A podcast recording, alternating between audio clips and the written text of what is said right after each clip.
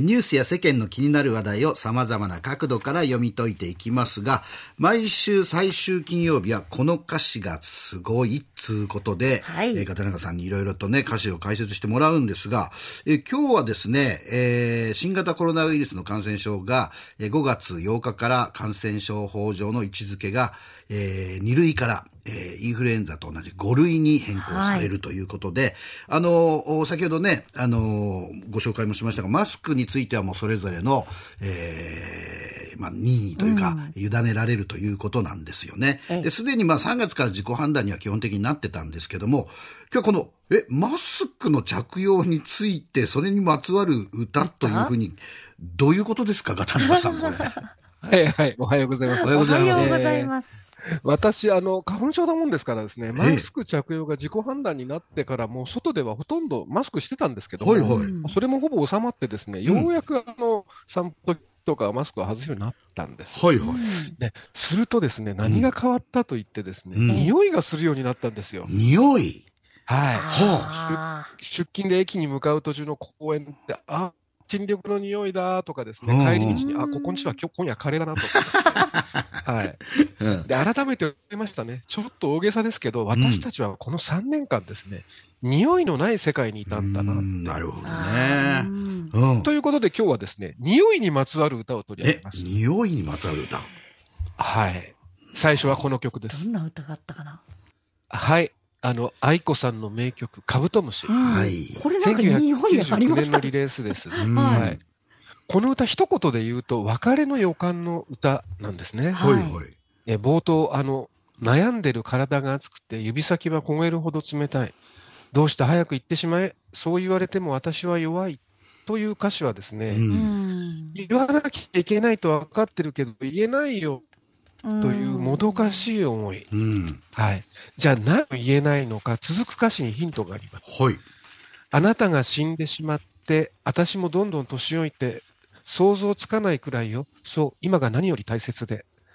これね、うん、順番ひっくり返すとですね、うん、今はこんなに大好きだけど、二人の未来は想像できないとも読めるんですね。はい。そして、さらに続く歌詞。スピードを落としたメリーゴーランド、白馬のたてがみが揺れるはですね、うん、燃え上がった声が少し落ち着くと、白馬に乗っていた王子様はいないとも読めてですね、ここまでそう解釈すると何度も繰り返される歌詞、生涯忘れることはないでしょうは、多分私たちもう無理だと思うけど、たくさんの思い出をありがとうっていうふうに聞こえるんですね。なるほどね。で、今日のテーマ、匂いですが、はい、この歌の不思議なタイトル、あの、カブトムシはですね、うん、サビの次の歌詞を聞いて、なるほどとなるんですね。うん、背の高い、あなたの耳に寄せたおでこ、甘い匂いに誘われた私はカブトムシです。ああ、そっか、ここに匂いが出てきた。はい耳におでこを寄せると、彼女の鼻先は彼の首筋にくっつきますよね。うん、コロンつけていたとしても、彼の匂いしか感じない。嫌い、嫌な人だったらちょっとありえませんが、そそうそれを甘く感じて吸い寄せられるくらい大好きだったということですね。はい。それを樹液に誘われるカブトムシに例えられるセンスが愛子さんの真骨頂というか、彼女の歌には男には決しってわからない女性の感情が詰まっていてですね、若い男性は愛子さんの歌で女性心理を学ぶとモテるかもしれません。なるほど。還暦でも大丈夫かな？大丈夫。大丈夫。恋愛いつからでもできますから。ねえ、はい。ということで、うん、はい。次はですね、男性が歌った別れと匂いの歌、この歌です。はい、えー、中高年の方はもう皆さんご存知なんじゃないでしょうか。もう45年前、うん、1978年リリースのオフコース、夏の終わり、うん、えー、作詞作曲は小田和正さんです。はい。はい。こちらはすでに別れた二人で、男性が過ぎ去った恋を懐かしむ歌です。うん、で、今、流れていた冒頭はちょっと格言めいていて、きっと誰しもそうだよなと思うんじゃないでしょうか。この歌詞です。夏は冬に憧れて、冬は夏に帰りたい。うん、あの頃のこと今では素敵に見える。あの人はないものねだりしちゃうんですね。はい、はい、付き合ってる頃はぶつかったり嫌に思えたことも、別れて時が経つとただ懐かしくなる。ね、それをあの時乗り越えられていればきっと二人は結ばれたのにってこれ水木さん刺さりませんそうですね。でも乗り越えられないんですよ。そう。だから今があるっていう。でもじゃあもう一度やり直そうと思っても多分これうまくいかないんですね。そう時が経ったから美しく思えるだけで、うん、はい。そ、ね、そこも小田さんはあこう歌います。そっとそこにそのままでかすかに輝くべきもの決してもう一度この手で触れてはいけないもの。触れてはいけない。なんだと。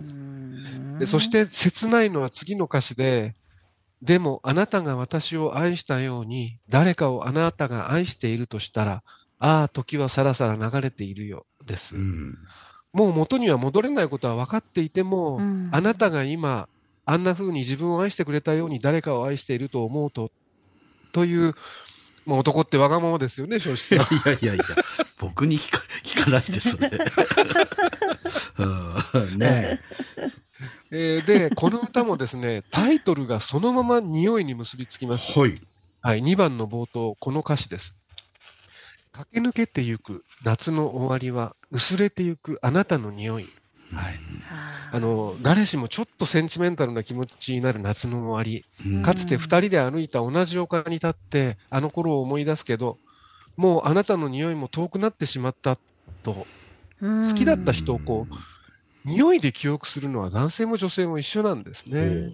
はい、でそれは科学的にも実は立証されていて、人の五感のうち視覚、聴覚、触覚、味覚この4つはですね、はい一旦思考を司る大脳を経由して記憶を司る海馬というところに送られるんですが、うん、はい、匂い、嗅覚だけはですね、うん、大脳を経由せずに直接海馬に届くんで、記憶に残りやすいとされてるんですね。はい。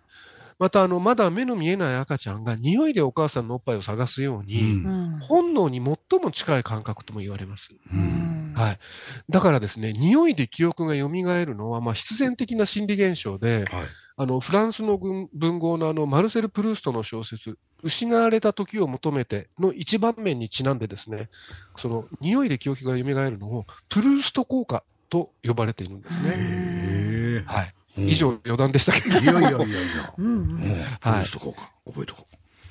では、最後に今日は、あの、いつも2曲ですけど、今日は3曲目。今日はもう1曲、これです。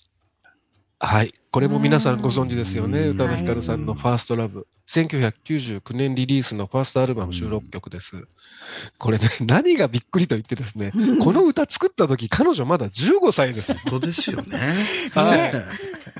もう天才というしかなくて、これ、アルバムセールスは全世界でおよそ1000万枚、もちろん日本では歴代1位、日本の音楽シーンを変えたアルバムと言っていいですよね、これね。はい、はい。その代表曲の一つが、このファーストラブで、歌い出しの最後のキスは、タバコのフレーバーがした苦くて切ない香り、もういきなり香りなんですね。そうですね。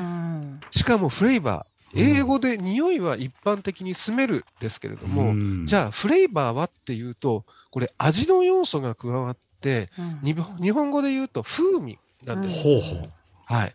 つまり、ここには舌の記憶も残っていて、だから苦くて切ないなんですね。大人ですよね。ですね、15歳で。15歳とは思えない。はいえーで、しかもタバコの匂いなんて一般に嫌われる匂いの筆頭格そうですよね。まあ、すいません。かっこいい私もあの、愛煙家でごめんなさい。はい。あの、でも、それすらフレーバーと言えるところに愛の深さを感じますし、それから年、ね。それから年上であろう彼の年齢とか、ちょっぴり不良性も感じて、一瞬でこの最初のワンフレーズで歌の世界作ってる。これもう秀逸な歌い出しです。そうですね。はい。で、そして続く歌詞は、明日の今頃にはあなたはどこにいるんだろう？誰を思っているんだろう？これ、小田さんが夏の終わりで歌ったように、愛する人が他の誰かを愛することを思う切なさですね。はい、で、彼女の歌詞って英語の方がストレートで、うん、で続く You are always gonna be my love はあなたは私の永遠の愛。うん、で、いつか誰かとまた恋に落ちても I'll remember to love you taught me how はあなたが教えてくれた愛を忘れない。うん、で、You are always gonna be my one はあなたはいつまでも私のただ一人の人と歌って、うん、けれど、もう彼が帰ってこないことは分かってます。うん、はい、10代の少女の少し背伸びした初恋の終わりを歌った、まあ、まさにこの歌がそのもの永遠の名曲になったんですけれども、ね、はい、で今日は駆け足で、えー、以上3曲ご紹介しましたけれども、はい、はい。あの、いい季節です。マスクを外してですね、はい、ああの、人混みは避けてですね、うん、はい、マスクを外して、春の匂いを感じながらですね、ね改めて、このヘッドホンとかで、えー、歌をね、聞かれてはどうかなと。そうですね。はい。